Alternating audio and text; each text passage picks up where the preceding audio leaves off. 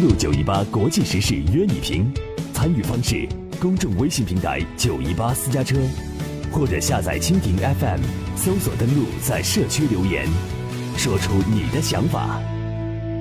十二点五十分，这里是正在为您直播的国际新闻栏目，登录九一八。刚刚在节目进行的过程当中，我们留了一个互动话题，也为大家介绍到了在本周呢，其实非常重要的两个会议，一个是这期峰会，一个呢就是上合组织峰会。其实呢，这期呢是七个发达的国家，也是西方国家，它包括了美国、日本。德国、英国、法国、意大利和加拿大，它是七个最发达的工业化国家的国家元首或政府首脑就共同关心的重大问题进行磋商会晤的机制。时间呢会在加拿大魁北克当地时间六月八号、六月九号这两天举行，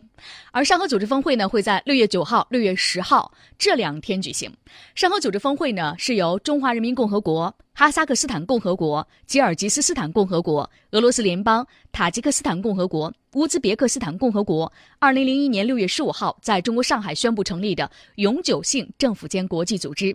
而在零二零一七年呢，是上合组织的首次扩容，成员当中啊又增加了印度和巴基斯坦这两个国家。对此，你了解了吗？上合组织峰会，我们接下来的时间来了解一下其中的一个成员国，这个成员国呢是哈萨克斯坦。我们来了解一下。上合组织成员国哈萨克斯坦的情况。哈萨克斯坦位于亚洲中部，国土面积二百七十二点四九万平方公里，为世界上最大的内陆国家。哈萨克斯坦总人口一千八百二十一点二二万，约有一百四十个民族。哈萨克斯坦是上合组织创始成员国之一，中哈在油气等领域开展合作，双方共同修建了我国第一条跨境输油管线——中哈原油管道。二零一三年，习近平主席在哈萨克斯坦提出了建设丝绸之路经济带，“一带一路”倡议从这里诞生。哈萨克斯坦是最早积极响应并参加到中国“一带一路”倡议的国家。